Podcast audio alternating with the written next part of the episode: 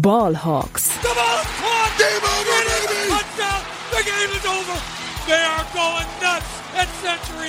Hey und herzlich willkommen zum offiziellen Podcast der German Seahawkers. Heute mit Henry. Einen wunderschönen guten Tag und herzlich willkommen zu einer neuen Folge Ballhawks. Äh, heute bin ich natürlich auch wieder nicht allein hier im Podcast-Studio, sondern ich äh, habe einmal den Thomas bei mir. Moin. Moin Henry. Servus, Gude und hallo, schön hier zu sein. Und natürlich äh, haben wir auch mal wieder den äh, Yannick dabei mit neuem äh, Podcast-Mikro, habe ich gehört. Moin, äh, ja, willkommen auch von meiner Seite und ich bin jetzt endlich auch mit einem neuen Podcast-Mikro am Start, das stimmt. Ja, gute Soundqualität hört man schon raus bei dir. Äh, bei mir dauert es noch bis nächste Woche und dann haben wir auch alle im Podcast eine gute Soundqualität. Ähm, gut, äh, wir machen heute die Preview zum äh, Spiel gegen die Giants, Monday Night Football. Und äh, ja, bevor wir auf die Matchups, aufs Spiel ein bisschen genauer eingehen, kommen wir noch kurz und knapp zu den Seahawks News. Frisch aus dem Locker Room, unsere Seahawks News. Ja, und weil wir heute jetzt äh, am Mittwoch schon aufnehmen, äh, im Vergleich zur Recap gibt es eigentlich kaum äh, relevante Seahawks News. Äh, wie gesagt, die größte News ist das Mikro von, von Yannick und danach kommt äh, kommt äh, ein paar Verletzungsupdates vielleicht noch, ähm, die sich jetzt aber vielleicht auch doppeln im Vergleich zur letzten Podcast-Folge. Also gegen die Giants kommt Jamal Adams voraussichtlich diesmal wirklich zurück. Ich weiß nicht, also das habe ich jetzt gehört. Das könnt ihr wahrscheinlich bestätigen, oder? Das diesmal klappt. Ja, hoffentlich. Also ähm, man hat Positives gehört. Allerdings hat Pete Carroll auch gesagt, dass er von Tag zu Tag schauen möchte. Ja. Also wir können eigentlich alle nur mutmaßen und hoffen, Seien wir mal zuversichtlich, dass Adams jetzt endlich wieder spielen kann. Ich bin, ich bin, ich bin optimistisch. Ähm, und ja, ansonsten ähm, können wir wahrscheinlich auch auf weitere äh, ja, Stammspieler wieder zählen. Also Charles Cross, äh, Rick Woolen, Will Disley, Phil Haynes sind on track für das Spiel gegen die Giants. Auch Kobe Bryant äh, wird voraussichtlich wieder spielen, aber genau werden wir das dann erst gegen Ende der Woche dann äh, sehen, äh, wissen. Dafür nehmen wir jetzt einen Ticken zu früh auf, aber Pete Carroll optimistisch, wie gesagt, äh, dass, dass diese Spieler äh, ja wieder eingesetzt werden können. Genau. Und genau, da würde ich sagen, äh, dann kommen wir jetzt direkt äh, äh zur, zum Thema der Woche, äh, beziehungsweise zur Preview auf äh, Woche 4 gegen die New York Giants. No Repeat Friday, die Vorschau. Ja, äh, die Giants, da haben wir eigentlich äh, jetzt in den letzten paar Jahren ganz gute Erfahrungen gemacht, glaube ich. Ähm, die Giants sind jetzt dieses Jahr ähm, eher enttäuschend gestartet äh, mit einem 1 und 2 Rekord, ähm, zwei wirklich äh, bittere Niederlagen, einmal gegen äh, die Cowboys in Woche 1 der Shutout 40 zu 0, dann gegen äh, San Francisco. Ähm, Janek, äh, vielleicht brauchst du mal den Anfang. Äh, wie blickst du auf, auf das Spiel äh, Monday Night? Äh, bist du optimistisch, dass wir, dass wir da mit einem Sieg rausgehen können? Ja, wenn wir uns den Saisonstart der Giants anschauen, dann glaube ich, dass er durchaus Grund für Optimismus da ist, denn die Giants sind schon ziemlich enttäuschend reingestartet. Also es hat nicht viel gefehlt, dass sie hier 0 und 3 in die Saison gehen, denn auch der Sieg in Woche 2 gegen die Cardinals war ja alles andere als überzeugend. Also gerade in der ersten Halbzeit, ich habe mir das Spiel auch nochmal angeschaut, ging ja offensiv nicht viel und auch Defense. Also die Giants haben massive Probleme in der, in der Defense im Run-Game und in der Coverage. Ähm, ich glaube, wir werden gleich nochmal auf die Matchups ein bisschen genauer zu sprechen kommen. Ähm, ich glaube, die Seahawks haben hier gerade offensiv auf jeden Fall Leverage und wir können hier was machen. Ja, Thomas, gehst du da mit? Äh, bist du da auch äh, ähnlich optimistisch. Gehe ich, geh ich voll und ganz mit. Äh, schwere und harte Zeiten für die Sportstadt New York. Bei den Jets sieht's nicht so spannend aus. Bei den Giants war der Saisonstart auch sehr, sehr ernüchternd. Ich glaube, äh, da ist immer wieder Druck auf dem Kessel in, in New York, beziehungsweise Erwartungshaltung ist einfach da. Und es sieht nicht wirklich spannend aus. Wir hatten sie, weil du es eben gesagt hast, äh, schon in der letzten Saison äh, zu Hause dann in Seattle als Gegner, da hatten wir auch äh, überraschenderweise Saquon Barkley und das Laufspiel sehr gut im Griff und war damals auch ein, ein äh, sehr, sehr wichtiger Schritt in Richtung ähm, der Playoffs. Und äh, ich glaube, man kann schon erwartungsfroh in dieses Spiel gehen, ja. Was ich jetzt gerade gesehen habe, ist, dass die Giants tatsächlich mit 1,5 Punkten favorisiert sind. Das hat mich bisschen überrascht, muss ich sagen. Ich glaube, da werden ja auch immer diese berühmt-berüchtigten drei Punkte raufgerechnet, wenn man zu Hause spielt, aber dennoch dachte ich eigentlich, dass, dass wir favorisiert werden in dem Spiel. Ähm, ja, ich bin auch nicht so wirklich begeistert vom Saisonstart der Giants. Ich habe mir da eigentlich ehrlich gesagt auch viel mehr erhofft. Ähm, ja, gegen zwei Top-Teams halt komplett dominiert wurden, da gegen die Cardinals, ähm, ja, mit 31 Punkten. Äh, noch das Spiel gedreht. Ähm, ich glaube, dass die Giants besser aussehen werden, auf jeden Fall gegen uns, als gegen die Niners, als gegen Dallas, weil sie dann halt auch eigentlich endlich mal gegen äh, weniger gute Defense spielen, ähm, als jetzt mit, mit der von, von den Cowboys und den 49ers. Und äh, ja, ich glaube, da ist auch so ein bisschen ein Shootout-Potenzial mit dabei, wie beim Spiel gegen die Lions, aber ähm, ja, wir können ja jetzt einmal kurz so ein bisschen ähm, ja, in, in die Matchups gehen. Wenn wir vielleicht mal äh, auf den Quarterback äh, der Giants schauen, äh, Yannick, ähm, auch nicht optimal in die Saison gestartet, Daniel Jones, oder? Nee, also wenn wir uns die blanken Stats anschauen, dann sieht das natürlich alles andere als optimal aus. Ähm, aber auch, wir müssen natürlich auch ins Tape gehen. Und dann gehört auch ein bisschen zu weit dazu, dass Daniel Jones auch in einer suboptimalen Offense in nicht so guten Umständen spielt. Denn die Offensive Line wackelt gewaltig. Auch der also auch der Left Tackle Andrew Thomas, der letztes Jahr ja wirklich ein brachiales Jahr hatte, struggelt in den ersten Saisonspielen. Evan Neal kommt in sein zweites NFL-Jahr. Letztes Jahr wirklich relativ schlecht gewesen. Auch in den ersten drei Wochen fand ich ihn nicht besonders überzeugend. Jones hat wenig Zeit in der Pocket und auch ähm, das Run-Blocking ist nicht optimal. Jetzt hatten sie auch noch Saquon Barkley verloren, der wahrscheinlich größte X-Faktor in dieser Offense. Und ja, dann bleiben nur noch die Receiver und auch diese Gruppe finde ich nicht so stark. Also Daniel Jones hat nicht die besten Umstände. Sein bester Receiver ist wahrscheinlich der Tight End Darren Waller. Ähm, insgesamt läuft vieles nicht rund bei den Giants. Oder wie siehst du das, Thomas? Definitiv. Also ähm, sagen wir mal so, was Danny Dimes sehr gut macht, ist, er ist trotz seiner schlagsigen Art sehr mobil. Äh, das äh, sah ja auch schon Pete Carroll so, der sagt, naja, die Mobilität von ihm wissen sie schon einzusetzen. Das ist ein großer Faktor. Du hast die O-Line angesprochen, äh, der Giants, Yannick. Ähm, die haben dieses Jahr schon, äh, lass mich schauen, zwölf Sacks zugelassen. Also das ist immens. Und ähm, ja, Danny Dimes struggelt ganz schön. Äh, Im letzten Jahr fünf Interceptions. Ähm, in diesem Jahr schon vier und wir sind erst in Woche vier. Also es geht schon gut los, in Anführungsstriche. Ähm, generell, die Offense ist sehr zäh anzuschauen. Also Darren Waller, hast du zu Recht gesagt, äh, ist seine ja bis jetzt bevorzugte Anspielstation. Danach, wenn du im Roster guckst, dann kommt danach schon Darius Slayton, also mit 109 Yards. Also, boah, das ist nicht wirklich flüssig anzugucken. Ähm, man müsste schon davon ausgehen, sie werden natürlich gegen die Seahawks viel laufen, aber wir wissen ja oder haben gesehen, die Laufverteidigung wird besser. Das heißt, ich weiß nicht so wirklich, worauf sie setzen wollen.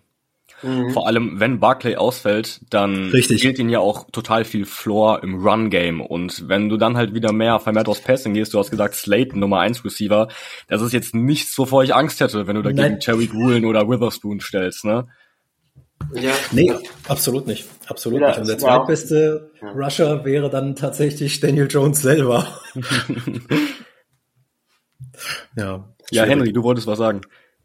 Ich sehe da auch die größte Gefahr eigentlich bei Darren Waller als Playmaker in der Offense. Und äh, ja, ich meine, Saquon Barkley der ist für mich vielleicht auch eher ein Running Back, der dann im Passing Game eine Gefahr gewesen wäre. Der Backup ist Matt Breeder, glaube ich, ist da glaube ich eher weniger gut aufgehoben.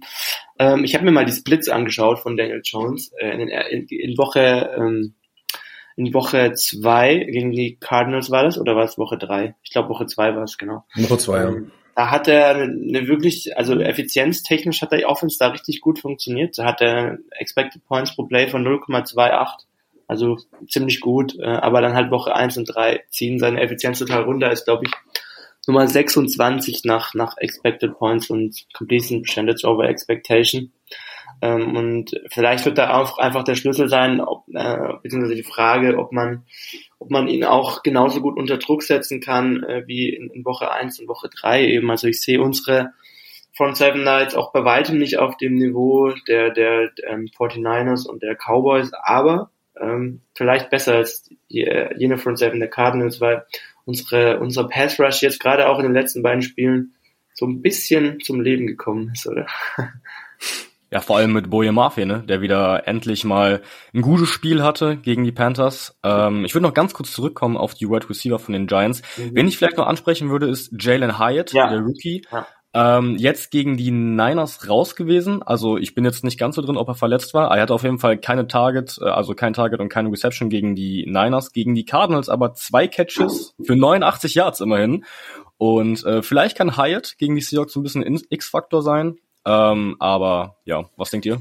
Ich habe ich hab auf Twitter immer wieder gesehen, dass das Giants-Fans sich beschweren, dass Jalen Hyatt nicht richtig eingesetzt wurde oder nicht, nicht, nicht gut genug, weil er immer wieder diese Flash gezeigt hat, aber relativ wenig Snaps sieht.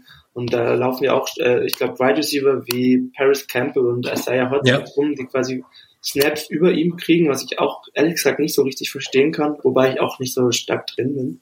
Äh, aber ja, habe ich mir auch rausgeschrieben ähm, dass, dass Jalen Hyatt vielleicht das ein oder andere Big Play gegen uns machen kann. Ja. Ist er Hyatt vielleicht der JSN der Giants? Man weiß das nicht. Ja gut, bei Hyatt war es ja auch schon im College so, dass man da gesagt hat, in dieser Tennessee Offense von 2022 ja. ist es ein bisschen schematisch schwierig, wie man das auf die NFL übertragen kann.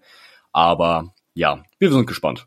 Ja, ich meine, was halt noch, noch dazu kommt bei den Giants ist eben die Offensive Line, habt ihr ja schon gesagt, ist nicht wirklich gut. Ähm, die Frage wird auch sein, ob, ob äh, Andrew Thomas einsatzbereit sein kann. Voraussichtlich schon, aber er ist, glaube ich, nicht bei 100 Prozent, so wie ich es verstanden habe. Ähm, auf Right Tackle spielt Evan Neal, der ja bislang noch keinen so guten Saisonstart hatte. Ähm, John Michael Schmitz Jr. ist äh, Rookie Center, der da spielt. Äh, die beiden Guards ähm, sind auch ja zumindest, äh, zumindest Breedison ist, ist ein durchschnittlicher Guard. Äh, McKeevan spielt da, glaube ich, auf Right Guard. Ist jetzt auch nicht der sattelfesteste Interior Offensive Lineman. Ähm, also falls, falls Sharon Reed nochmal so ein Spiel raushauen kann wie äh, letzte Woche, dann ähm, sehe ich das sehr positiv eigentlich. Ja, und vor allem auf der Receiver gegen Cornerback-Position mache ich mir da gar keine Gedanken. Witherspoon letzte Woche gegen die Panthers ein Monsterspiel gehabt, sehr, sehr physisch gewesen. Ähm, auch immer ein bisschen risikoreich, weil er auch gerne mal die Hände dran lässt. Aber wenn Cherry Gruen daneben wiederkommt, gegen diese Wide Receiver mache ich mir da persönlich gar keine Sorgen. Und wie wir oder wie ihr beide auch gerade schon angesprochen habt, äh, unser Pass Rush ist definitiv äh, nicht der beste in der NFL. Aber gegen diese Offensive Line bin ich da zuversichtlich, wenn Boye Mafe an seine Form anknüpfen kann, wenn äh, Nwosu sein gewohntes Niveau abliefert gegen diese Tackles, dann glaube ich auch, dass wir Pressure kreieren können. Ich sehe schon, mir wird es gerade jinxen. Ne? oh, oh. Ja, beidseitig ist der Pass Rusher so ein bisschen medioker von den beiden Teams, aber ähm, wenn du einen Schritt weiter nach vorne machen kannst, auch für Witherspoon, der von Spiel zu Spiel besser reinkommt, äh, letztes Mal drei verteidigte Pässe, zehn Tackles, der dürfte sich in so einem Spiel, ist das jetzt übertrieben, wenn man sagt, der kann sich da auch noch ein bisschen weiter gesund stoßen, also da kannst du ein bisschen Erfahrung bekommen und äh, ja, äh, ich sage jetzt mal, ja, ähm, einen Schritt weiter nach vorne machen, das auf jeden Fall. Generell ist die Giants Offense nichts, wovor man Angst haben muss. 14,3 Punkte im Schnitt, das ist die zweitschlechteste Offensive. Wobei sie sich den Schnitt aber auch kaputt hauen nach dem Dallas-Spiel. Du hast ja gesagt am Anfang, Henry, ähm, das war ja ein Blowout. Ja, also wo ich, wie gesagt, auch ein bisschen Angst vor habe, ist, dass wir halt uns schwer tun, äh, Daniel Jones als Russian, als Russian, mhm. als Rusher ähm, äh, nicht nicht so äh, gut im Zaun halten zu können. Ja. Also das wird, glaube ich, auch so ein bisschen ein X-Faktor in dem Spiel. Und gerade wenn er Druck bekommt, also Daniel Jones ist halt ein mobiler Quarterback, also ist, ich finde es fast schon unterschätzt bei ihm, diese Qualität. Und wie gesagt, Thomas hat ja angesprochen, Pete Carroll hat es auch gesagt, dass man sich da quasi einen Gameplan jetzt schon überlegt, wie man ihn halt quasi auch als, als äh, Rushing Threat ähm, containen kann äh, für dieses Spiel.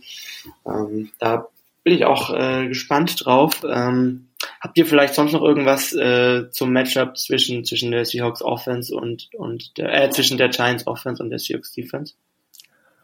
Von meiner Seite nicht. Äh, wenn Thomas das, auch, Thomas das auch möchte, können wir gerne zur Defense der Giants gegen die Offense des Seahawks ja. gehen. Das machen wir. Also vielleicht eine Sache noch. Ähm, ich freue mich, wenn Rick Woolen wieder zurückkommt und zusammen mit, mit Witherspoon halt Outside sehen. Das, äh, Potenzial für die beste, für das beste Cornerback-Duo spätestens in zwei Jahren. Ich sag's. ja, hast recht, hast recht. äh, Sehe ich ähnlich. Ähm, ja, genau, dann äh, gehen wir mal zur Defense äh, rüber. Es ist eine sehr blitzlastige Defense. Äh, ja. also ich habe mir da mal Stats angeschaut. Ähm, die sind, glaube ich, Nummer zwei in, in der Blitz Percentage. 53,1 Prozent äh, laut laut PFF äh, der Plays blitzen die Giants. Ähm, dennoch äh, kriegen sie den Quarterback kaum unter Druck gesetzt. Ähm, also nur in 16,7 Prozent der Plays, äh, Nummer 28 in der NFL. Und äh, konnten bislang auch noch keinen einzigen Turnover in dieser Saison forcieren. Also die Defense der Giants äh, auf dem Papier sind da wirklich sehr, sehr gute Einzelspieler auf den einen oder anderen Positionen vertreten, aber irgendwie bekommen sie es überhaupt nicht aufs Feld, oder? Nee, Don Wink Martindale, der Defensive Coordinator, der zählt da wirklich zu den blitzfreundlichsten. Also die blitzen da mehr als auf der A3, das auf jeden Fall. Aber das Ganze läuft, läuft so ein bisschen unter der, so wie du gerade gesagt hast, Henry, unter dem, unter dem Schema dusch mich, aber mach mich nicht nass, weil es bringt eigentlich gar nichts. Also 53,1 Prozent der Plays äh, nutzen sie als Blitz. Also so im Vergleich, die Seahawks stehen da bei, bei 23,9. So, und wenn du jetzt schaust, das ist so viel Aufwand für so wenig Ertrag. Also wenn man es in dem Thursday Night Game gegen die 49ers gesehen hatte, da hatte Brock Purdy den Ball allerdings auch sehr, sehr schnell immer weggebracht. Und es hat so fast gar nichts geführt. Also ja. das, das. Ja, bei, bei, bei, bei, bei Brock Purdy ist es mir auch total äh, eklatant aufgefallen. Auch, ja. Ich habe mir da nämlich noch nicht diese Blitzstatistik zu Gemüte geführt gehabt, aber ich habe auch gemerkt, die blitzen ständig und ständig wird er wieder ähm, bestraft von, werden sie bestraft von, von Brock Purdy bzw. Kyle Shanahan. Ähm, wundert mich auch, vielleicht kommt da auch nochmal ein kleiner Shift in Richtung mhm. weniger Blitzing. Ich weiß nicht, was, was denkst du, Janik? Ja, das Problem, was mir halt aufgefallen ist, dass sie halt versuchen, durch diese vielen Blitzes, diesen, diese schlechte D-Line so ein bisschen zu kaschieren. Das Problem ist, wenn du blitzt und die Linebacker mit in den Pass Rush ziehst, hast du auf einmal noch mehr Lücken in Coverage und dann hilft es nicht viel, wenn deine Secondary halt auch schon nicht gut ist. Also sowohl in, äh, in, in der Passing Defense als auch in der Run Defense sind die Giants Bottom Five in der NFL aktuell. Und ich bin hier sogar noch optimistischer auf der anderen Seite des Balles. Mhm. Das ist jetzt klingt so ein bisschen wie Giant Slander, aber es ist ja auch wirklich, es war defensiv keine gute Leistung in, in eigentlich keinem der drei ersten Spiele. Also ich erwarte hier, wenn wir so ein bisschen jetzt auf die äh, offensive Seite der Seahawks schauen, ich glaube, wenn wir hier auf die Basics gehen, wenn wir hier ein gutes Laufspiel aufziehen können mit äh, Walker als Early Down Back, der ein fantastisches Spiel gegen die Panthers hatte, dann Charbonnet dazu als dieser physische Running Back bei Short Yardage bei Zweiter und Zwei, Dritter und Eins. Wenn wir das etablieren, dann werden wir den Ball bewegen und dann glaube ich persönlich, ich weiß nicht, wie es ihr, wie ihr es seht, glaube ich, dass Gino hier gar nicht so viel selber kreieren muss, wenn wir das Laufspiel aufziehen und ja, wie seht ihr das? Ich meine, ich habe ich hab mir auch nochmal die Effizienzmetriken da angeschaut bei der Giants Defense. Die, Defense ist ja auch schlimmer noch als unsere Defense in den ersten drei Spielen. Also gegen den, gegen den Pass auch total anfällig. Gegen den Lauf sind sie zwar auch die Nummer 24, mit, mit aber nur minus quasi null Expected Points pro Play, mehr oder minder. Äh, aber gegen, gegen die Dropbacks äh, 0,34 Expected Points pro Play, die sie halt zulassen. Nur mal zum Vergleich, also sind die Nummer 30 damit. Die Seahawks lassen 0,25 Expected Points pro Play in den ersten drei Wochen zu. Und bei den Seahawks ist auch so ein bisschen ein positiver Trend erkennbar. Bei den Giants war es, glaube ich, so, dass die jede Woche, also die haben, glaube ich, immer mindestens 28 Punkte eingeschenkt bekommen. Deswegen wäre ich eigentlich auch echt ein Freund davon, da im, im Passing Game die Giants zu, zu attackieren. Ich weiß nicht, hm. wie siehst du das, Thomas? Ja, definitiv, ja. Also ich sage mal so, ähm, wir dürften insgesamt trotz allem äh, viele Punkte erwarten. Also die ähm, Punkte auf seitens der Seahawks 87 zu 88. Ähm, trotz alledem gegen eine schwache Defensive. Äh, da wird was kommen. Die Giants können sich zu Hause ja auch nicht jetzt bei einem Primetime-Spiel jetzt komplett zurücklehnen und sagen, so jetzt äh, mal gespannt, was das wird. Die stehen schon schon unter Druck. Ich sag mal, wenn sie es insgesamt schaffen, Cave und Thibodeau sich vom Hals zu halten, dann sehe ich da relativ wenig, wovor man wirklich Angst haben sollte. Ich sehe. Aber, ja. Neben, neben Thibodeau meinst du jetzt, siehst du keinen? Ja, genau. Ich sehe definitiv jemanden, nämlich Dexter Lawrence. Ja. Oh. Ähm, von dem habe ich sehr Angst. Also. Das Ding ist, dass Thibodeau eigentlich sogar eine relativ enttäuschende Saisonstart hatte, oder nicht? Deswegen meine ich ja, das wäre so ein Spiel, wo er gerade so Ja, okay. Ähm, nee, weil, weil, Track. Äh, Lexo Lawrence, der hat ja so eine Breakout-Season gehabt letztes Jahr und diese ja. Saison auch äh, bei PFF der drittbeste Defensive Tackle in der Liga ähm, als Pass Rusher auch total gefährlich, obwohl er quasi quasi äh, Zero Tag, quasi Nose Tackle halt spielt. Ähm, sehr eindrucksvoll. Ist eigentlich schon so in diese Ja, ich, ich würde, ich, doch, ich ist fast schon ein Top 3 Defensive Tackle geworden, so in diesem Chris Jones Level fast schon mit drin, würde ich sagen. Also wirklich mhm. ein Top, Top Spieler, ähm, wo, wo ich halt auch ein bisschen Angst habe. Also da sehe ich auch die größte Gefahr tatsächlich, dass er ein Spiel vielleicht an sich reißen kann. Gino Smith immer wieder unter Druck setzt und so vielleicht Drives äh, im Keim ersticken kann, genau. Hm. Also wenn ich das bei euch jetzt richtig rausgehört habe, dann würdet ihr durchaus vermehrt aufs Passing Game setzen, ist das richtig? Also ich schon, ja, weil die Giants halt okay. halt auch sehr anfällig waren und auf die Cornerbacks und Faces kommen wir ja auch gleich noch zu sprechen. das Ding ist, ich möchte da gar nicht viel gegen argumentieren, weil ich ja glaube, dass die Giants auf beiden Leveln, also sowohl in der Secondary als auch in der Defensive Front halt angreifbar sind. Ich würde halt, wie gesagt, ähm, gerade schon, äh, wie ich das gerade schon erwähnt habe, erstmal auf das Run-Game setzen und weil ich dann glaube, dass Gino halt so eine Game Manager Rolle für dieses Spiel einnehmen kann, denn ihr habt auch insoweit, äh, insoweit vollkommen recht, wenn wir sagen, wenn wir uns die Secondary hier angucken, mit den Safeties aus äh, McKinney und Pinnock und äh, die Cornerbacks, die aktuell ja. absolut nicht an, äh, abliefern, Deontay Banks, den ich pre-Draft sehr, sehr gerne mochte, nicht so den guten Saisonstand gehabt, äh, Joey Jackson daneben, Adobe Jackson und Deontay Banks gegen Metcalf und Lockett, das ist ein absolutes Matchup zugunsten, zugunsten der Seahawks. Ähm, also ich verstehe euch da vollkommen, wenn ihr sagt, ähm, vermehrt aufs Passing Game. Ich glaube halt eben, dass das Run Game hier der erste, ähm, die erste Lösung sein könnte. Und damit du dir selber im Passing Game vielleicht nicht unnötig in irgendeine Interception, irgendeinen Turnover läufst. Ja, also sehe ich auch klares Mismatch. Unsere Wide Receiver, gerade Lockett und, und Metcalf, gegen die, gegen die beiden Cornerbacks, aber auch die Safeties, die nicht so sattelfest aussahen in den ersten drei Spielen. Also sehe ich auch ganz klar einen Vorteil für uns und äh, ja, da könnte es auf jeden Fall Punkte, Punkte, Punkte haben. Thomas, was ist dein Ansatz? Ja, vielleicht auch wieder zurück zu dem, was im letzten Jahr eigentlich ganz gut funktioniert hat. Run zuerst, äh, kurze, strikte Läufe, dann direkt, äh, wir haben ja zuletzt gesehen, das funktioniert sehr gut. Ken Walker, NFC Player of the Week. ja, mhm. also völlig zu Recht. Ah, haben wir ähm, News vergessen, ne? oh, tatsächlich, hätten wir jetzt noch bringen können. Ja. ja. Ich habe es allerdings auch erst jetzt wieder auf dem Schirm gehabt. Nichtsdestotrotz, ähm, ich äh, gehe da voll mit mit dir, Janik. Du brauchst da gar nicht den, den großen Hammer rausholen bei den Würfen, sondern äh, du kannst dann wirklich auch äh, zu den sicheren Pässen dann äh, übergehen. Ähm, und solltest dann vielleicht auch mal einen, einen, ruhigeren Abend haben, wenn du vor allen Dingen äh, deine Red Zone-Besuche wirklich auch mal zu Ende bringst. Ähm, da würde ich den Sack frühzeitig zumachen wollen. Ja, da sprichst du was an. Also gegen die Panthers war ja vor allem in der ersten Halbzeit die Effektivität bei den Drives das Problem, ja. dass man da quasi eigentlich nur Field Goals gesammelt hat in der ersten Halbzeit.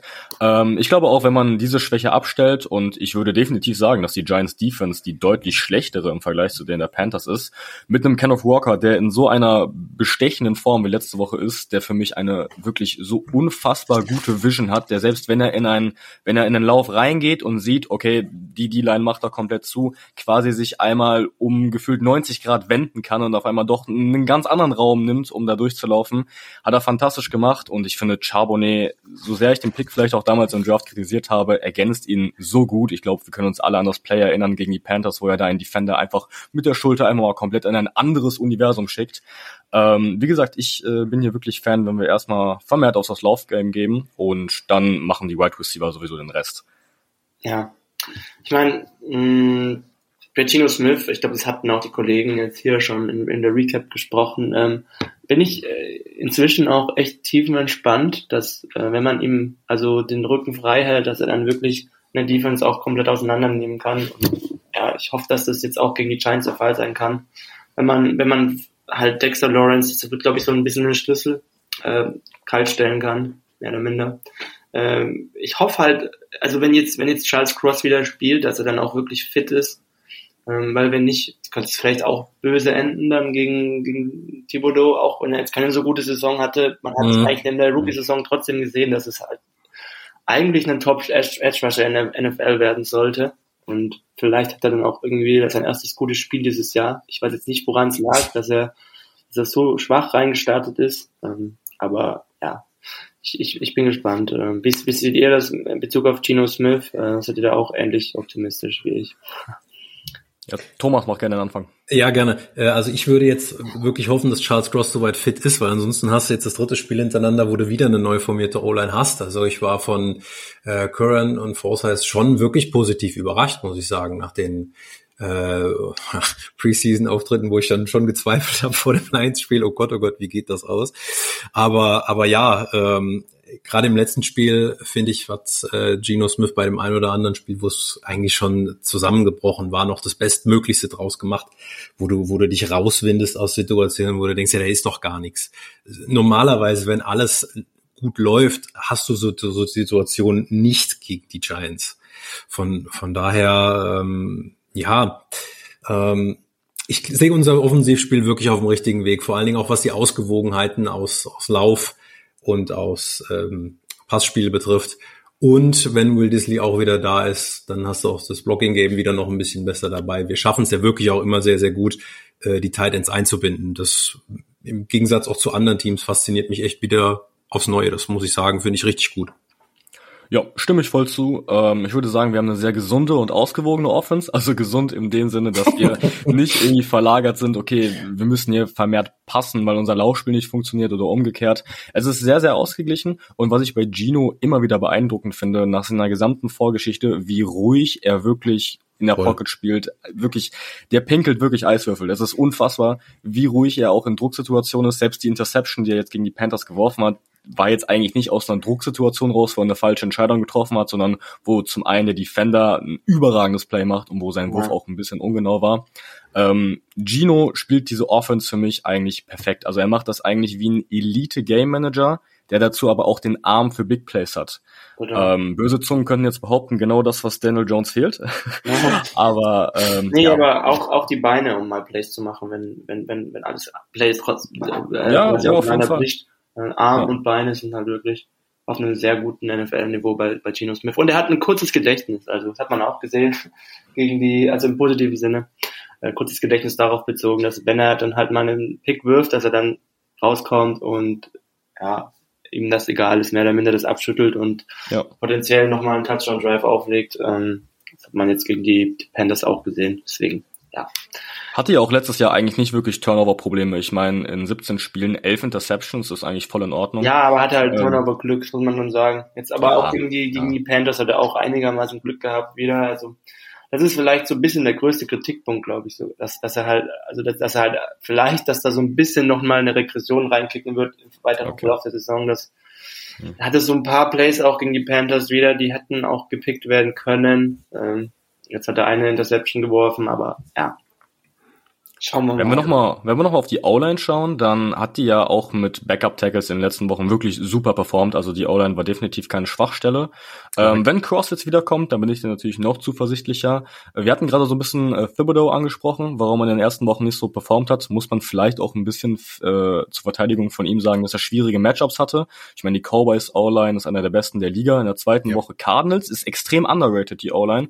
Und jetzt dritte Woche hatte er äh, Trent Williams bei den, bei den Niners gegen sich. War nicht ganz leicht. Ähm, man könnte argumentieren, dass jetzt vielleicht die schwächste O-Line kommt, gegen die er ran muss. Äh, wie gesagt, hoffen wir das Beste, dass Thibodeau äh, nicht den Breakout gegen uns hat. Hoffen wir es, ja. Ähm, ja, habt ihr sonst noch was, was zu diesem Matchup oder wollen wir, wollen wir uns zu den Tipps begeben für dieses Spiel? Ja, können wir machen.